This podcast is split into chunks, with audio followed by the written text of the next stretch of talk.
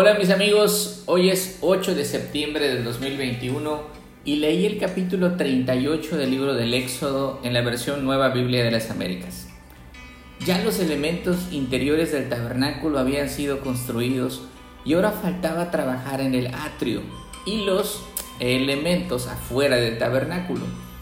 Este atrio es donde se daría muerte al impecable macho cabrío para el perdón de los pecados del pueblo.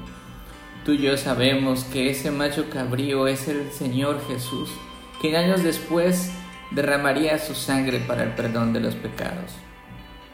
En el atrio entonces faltaban dos cosas. El altar de los holocaustos, que es donde se quemaban las ofrendas a Dios, y la pila de bronce, donde se lavaban los sacerdotes. Así que lo que subrayé en mi Biblia de hoy fue el versículo 8, respecto a la construcción de esta fuente de bronce.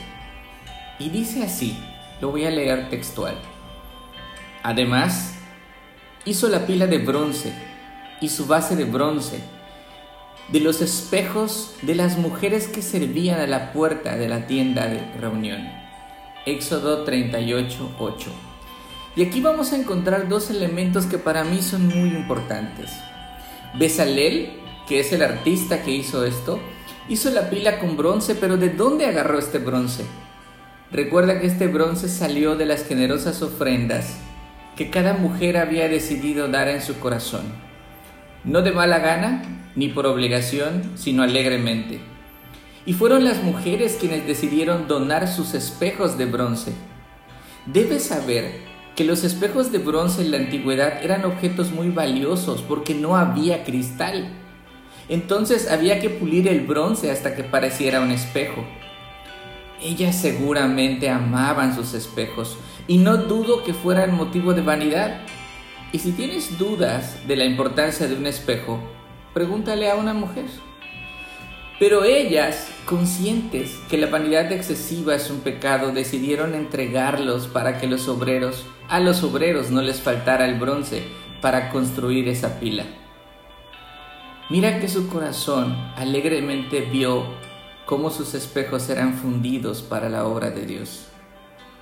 El segundo punto que veo aquí es que si bien ninguna mujer es mencionada como sacerdotisa o como portadora de los santos utensilios del tabernáculo, como predicadora o entrando al lugar santísimo, ellas servían a la puerta de la tienda de reunión.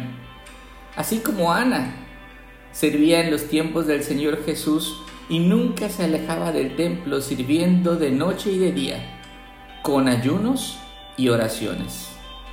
Hombres y mujeres estamos llamados a servir al Señor como abejas obreras y no como moscas que lo arruinan todo. Esta es mi oración el día de hoy. Dios bendito, te ruego que todos aprendamos de estas mujeres que se desprendieron de las cosas que amaban en su corazón para tu servicio, que decidieron servir en tus asuntos, alabarte y honrarte todos los días de su vida, para ser de bendición a quienes les rodean. Señor, te ruego que llenes a toda tu iglesia de mujeres piadosas, en el nombre de Jesús. Amén.